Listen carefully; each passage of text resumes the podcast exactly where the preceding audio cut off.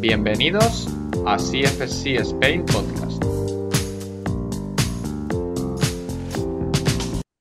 Muy buenas a todos y bienvenidos de nuevo a otro episodio de nuestro podcast. Hoy estoy aquí con Raúl Sánchez y con Egoit, que justo acabamos de grabar otro episodio. ¿Qué tal chicos? ¿Cómo estáis? Hola, buenas, ¿todo bien aquí? Buenas tardes.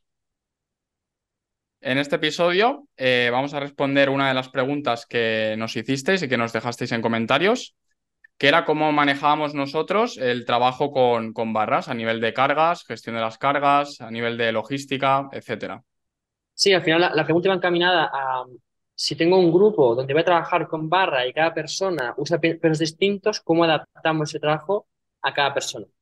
Entonces, la, eh, la idea es enganchar esta pregunta, responder esta pregunta y hablar también del tema de gestión de cargas, cómo lo hacemos nosotros, también que, que Goitz nos dé un poco también su, su opinión cómo lo hace en el centro.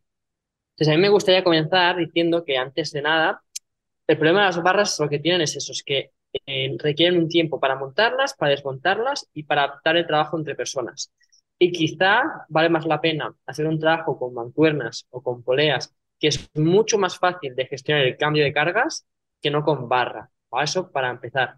Entonces, para mí, teniendo eh, siempre el, punto de, eh, el punto de mira en que queremos que el- ser lo más eficientes posibles y que se aproveche al máximo y poder dar al máximo eh, en una sesión de una hora o, o el tiempo que sea, las barras a veces nos van a quitar demasiado tiempo y quizá no vale la pena. Esa es mi, mi opinión.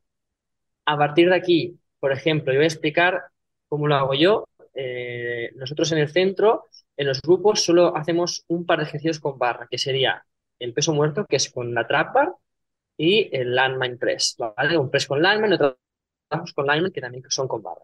Entonces, en los pesos muertos, el día que toca peso muerto, las barras ya están puestas con los pesos más o menos estándares. Es decir, al final las chicas se mueven, en mi caso, entre 40, 60 kilos, más o menos. Hay gente que siempre puede más y la gente que puede menos se va a las kettlebells.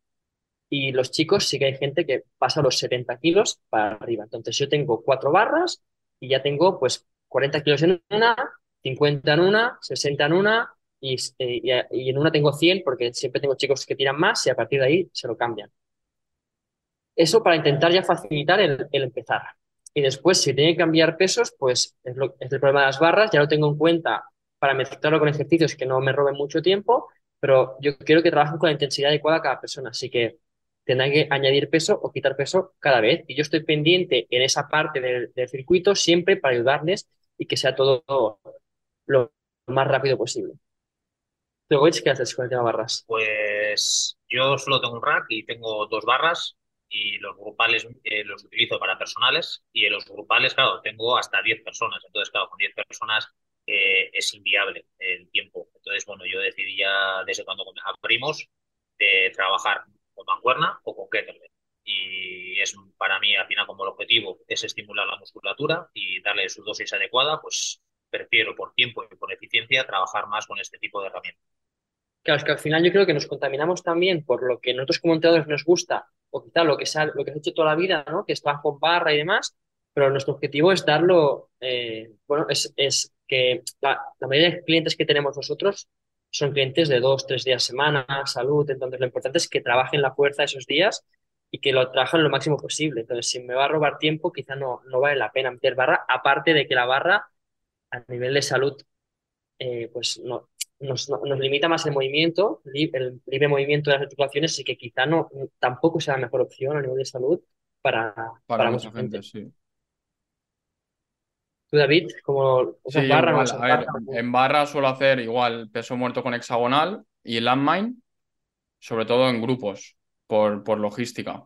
Y luego en el, en el personal, pues sí puedo hacer algún otro ejercicio más puntual como el press banca o el hip thrust, en algún caso muy puntual. Pero siempre trato de usar mancuernas y kettlebells porque me dan más flexibilidad. Sí, yo creo que es eso y que Y luego aparte, más.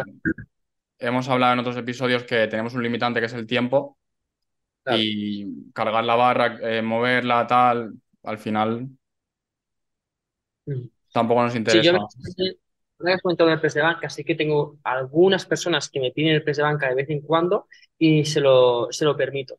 Pero porque sé primero que es gente que es súper autónoma, que ya muchos meses conmigo, que sé que controlan eh, y más o menos, pues eso, sé que van a tardar quizá un poquito más, pero, pero sé que se van a poner las pilas y van a acabar igualmente en el entreno y que si tengo que empezar a explicar una cosa nueva cuando no han acabado, que no pasa nada porque ellos van a, van a, van a coger el grupo y, y son muy autónomos. Y lo del landmine, pues al final es sencillo también. Vas, yo las tengo puestas lo mismo, tengo cuatro barras, las tengo ya puestas con los pesos que más o menos todo el mundo, los distintos perfiles de gente que tengo pueden empezar y a partir de aquí dejo ya pesos pequeños a los lados para que puedan ir cargando y descargando relativamente rápido. Claro, sí, yo, yo igual. Vale, y bueno, aprovechando ya que nos han hecho esta pregunta, yo creo que es interesante, quizá lo hemos comentado ya alguna otra vez, pero bueno, entrar un poco más en detalle en general cómo gestionamos las cargas ¿eh? en, grupo sobre todo y, comentar también las diferencias con el, con el personal. Yo quiero empezar diciendo que, que, bajo el punto de vista, lo más importante es el educar, ¿no? Educar a, las personas y que entiendan o, consigan entender qué, qué, es llegar al fallo técnico, ¿no? Es decir, qué sensaciones son estar trabajando cerca de tu límite siempre teniendo en cuenta que queremos priorizar la buena técnica. Entonces, no es el fallo absoluto, sino el fallo de cuando empiezo a trampear o a hacer mala técnica, este es el límite, ¿no? Entonces, llegar o acercarse a eso. Y aunque desde el punto de vista de entrenador nos empeñamos a cuantificarlo y objetivizarlo todo, y por eso ponemos RPs, porcentajes, RIRs, etcétera, etcétera, no deja de ser una percepción, es subjetivo a la persona. Por lo tanto, lo importante para mí sigue siendo que la persona lo entienda y que al final no deja de ser algo que es, primero me adapto a un ejercicio, entiendo el ejercicio con confianza, mejoro la técnica y ya iré progresando. Entonces es posible que cuando introduces ejercicios nuevos o alguien sea novato, pues esté trabajando en una intensidad más baja de la que podría soportar. Pero lo importante es que se sienta cómodo con el ejercicio, que lo, que lo entienda, que lo aprenda bien y luego ya iremos progresando y acercándonos a ese, a ese fallo. Y nuestro trabajo, bueno, en mi caso, pues estoy pendiente e intento eh, apretarles, ¿no? Para que suban un poco del peso o para que bajen si creo que tienen que bajar, etcétera, etcétera. Sí, al final es crear un poco pues, la, la, cultura de ir progresando semana a semana. Y lo que has dicho que es muy importante, primero que entiendan bien el movimiento y la técnica antes de meterle más, más kilos. ¿Tú, en grupos qué haces? Pues yo en grupos, eh, hasta ahora, pues bueno, yo soy bastante friki, vamos, a la hora de los datos, me gusta mucho. Y bueno, a nivel individual tenemos un software propio que hemos ido desarrollando los últimos dos años, ¿vale? Donde aparece por ejercicio, por grupo muscular, la evolución, gráficas y bueno, eh, para el que quiera meterse dentro de los clientes tiene muchos datos que puedan ver. En vez de preguntarme a mí todo el rato, y a nivel grupal, eh, hasta ahora estábamos haciendo, pues bueno, más o menos como todo el mundo, cada uno una fichita, papel y boli, para que vayan apuntando las cargas que iban haciendo, ¿vale? Y este año hemos empezado a meter eh, unos test de fuerza, ¿vale? Con, con una galga, haciendo isometrías, pues bueno, al final un ejercicio de empuje, uno de tracción y otro de pierna, eh, el tren superior y, y tren inferior. Y bueno, y ahora hemos empezado a hacer pues, un poquito para mirar las evoluciones y ver los porcentajes a nivel grupal. Pero sí, las porcentajes de carga hasta ahora, pues papel y boli. Sí, Alex también comentó en un podcast anterior que también ellos hacían eh, test cada tres, cuatro meses. no sé, no recuerdo, sí, creo cuatro meses, creo que era. Creo que sí. Y que también para, para contabilizar el tema de cargas. La verdad es que es interesante.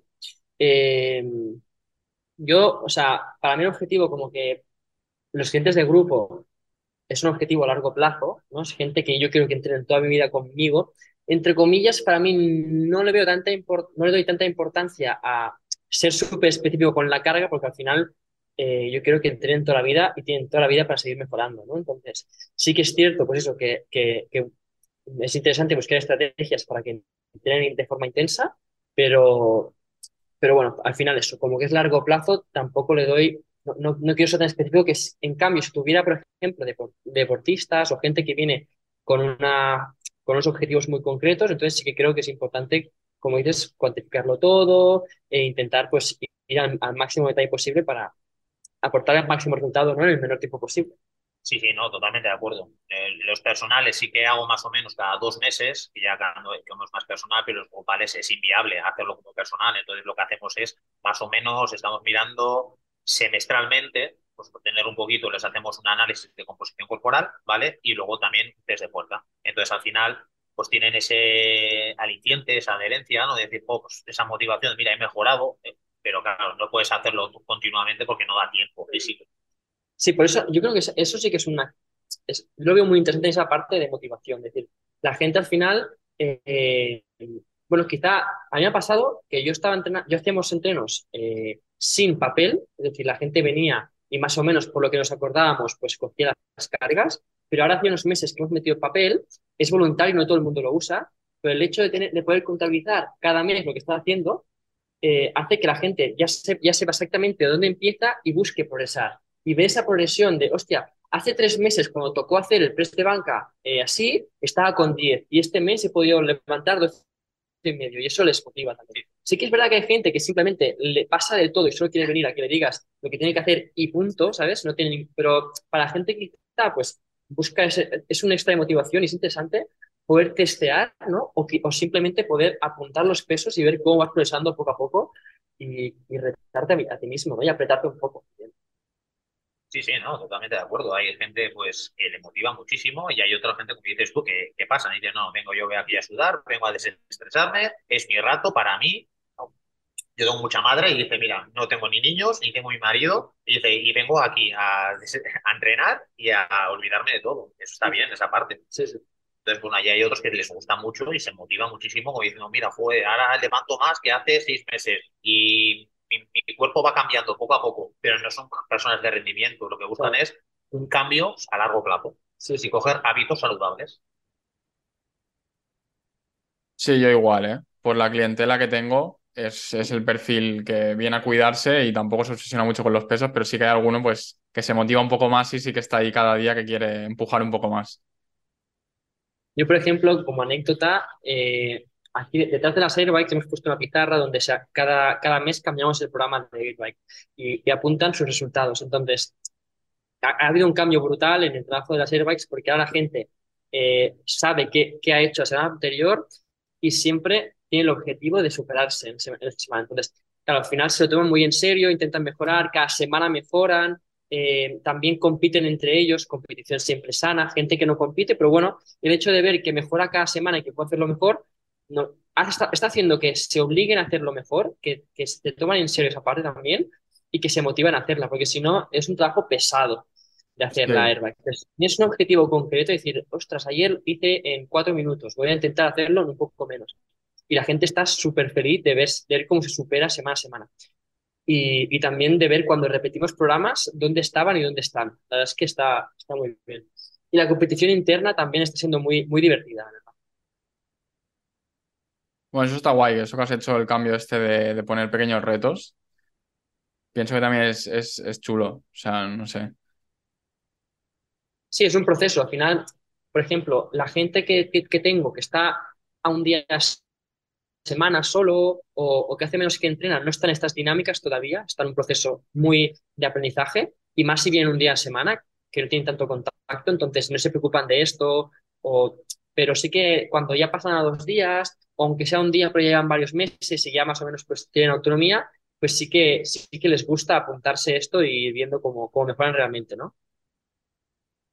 A respecto a lo que has dicho, los retos, eh, yo hago una vez al año, empecé hace dos años y hago, pues bueno, verano o en invierno, pues lo digamos Summer Games o Winter Games, cada uno en los grupales, cada uno en su grupo, pues tengo grupos cerrados y hago cuatro pruebas pues yo qué sé, pues cuántos abdominales en un minuto, eh, cuántos saltos a la comba, eh, cuántas flexiones hago en 30 segundos.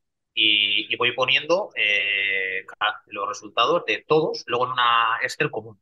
Separo chicas y chicos y luego a los que quedan primeros, chicos y chicas, pues bueno, se les da un premio.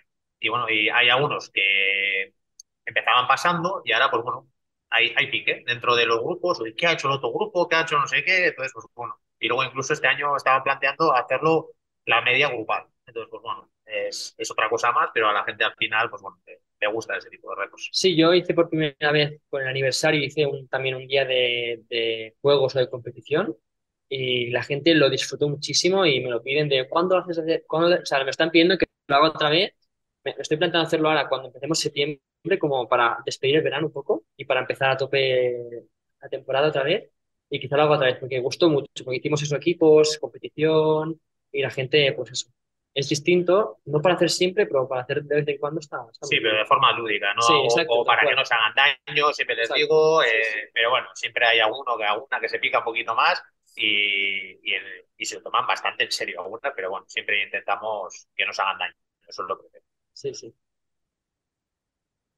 Eh, vale, pues también yo creo que es interesante comentar, eh, cuando se trabaja por series, nosotros trabajamos muchas veces por series, eh, al final hacemos como mínimo tres series. Entonces, bajo lo que enseñamos en CFSC es que lo que queremos es, o lo que hemos enseñado a los clientes es que la primera serie es la serie de pruebas. Es decir, no, es un calentamiento, si es un calentamiento, pero no es en plan poco a poco, no es una serie de aproximación, sino, sino que es básicamente, si hemos puesto, por ejemplo, un press banca con mancuernas a 8 repeticiones, quiero que en la primera serie cojas un peso en el que estés 100% seguro que vas a levantar las 8 repeticiones, 100%. Y si te quedas un poco corto, mejor. Y a partir de aquí, en la segunda serie, ajustas. Ostras, he ido sobrado, subo. He ido justito, me quedo. Y que la tercera serie sirva para, para lo mismo. Es decir, vale, en la segunda serie que he ajustado el peso, quizá me he pasado y ido justo o me he quedado bien. Pues repito el peso, lo bajo, lo, subo. Entonces, un poquito que esas tres series no, no son inamovibles. No cojo un peso y hago las tres igual, sino que, que voy un poco ajustando con estas, con estas series. Y enseñársela ens- enseñársela así y invitarle a cambiar entre series. Si yo co- escojo un peso que veo que voy cómodo, tengo que subir el siguiente. O sea, no me quedo con lo mismo. O sea, no me, no me conformo. Y eso es importante, bueno, en- insistir y estar pendiente de, que- de que lo hagan también, ¿no? Sí, pero hay mucha gente, yo me he encontrado que aunque le digas eso, es como muy comodona y no quiere cambiar el peso y hace todo así con el mismo, ¿sabes?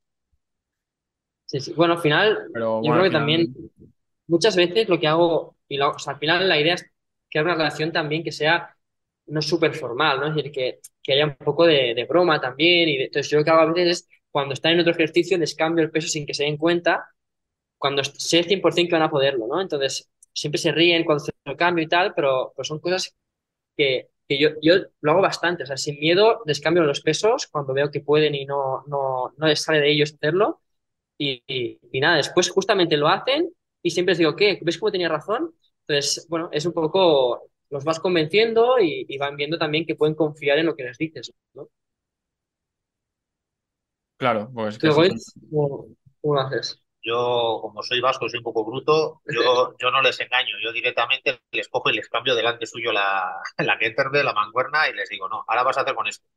Oh, porque cuesta más, y yo, claro que cuesta más, pero lo haces. Y ahí al final terminan haciéndolo. Es que si no, es pues lo que dice David, eh, hay algunos que si no estarían con la mancuerna de 5 o 8 kilos, Toda la vida, todo el- sí.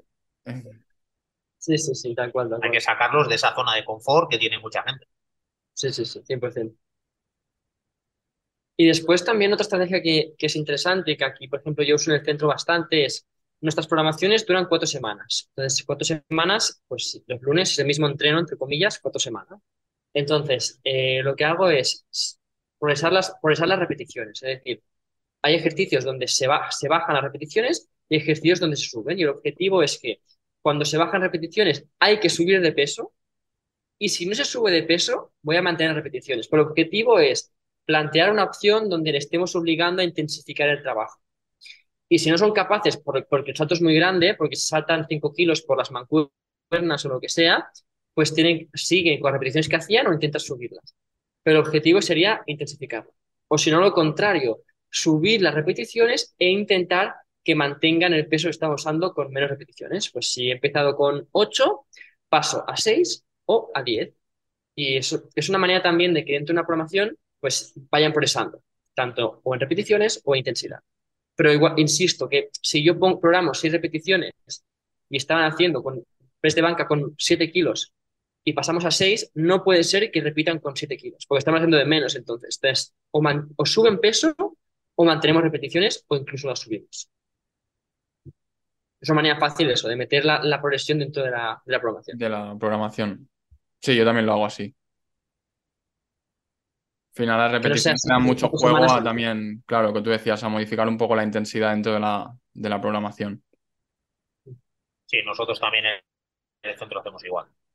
Sí, sí, yo creo que es, que, que es fácil y, y al final pues, es una manera de, de ir progresando.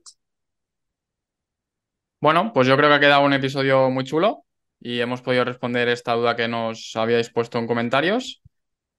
Y nada, no sé si queréis comentar algo más, chicos.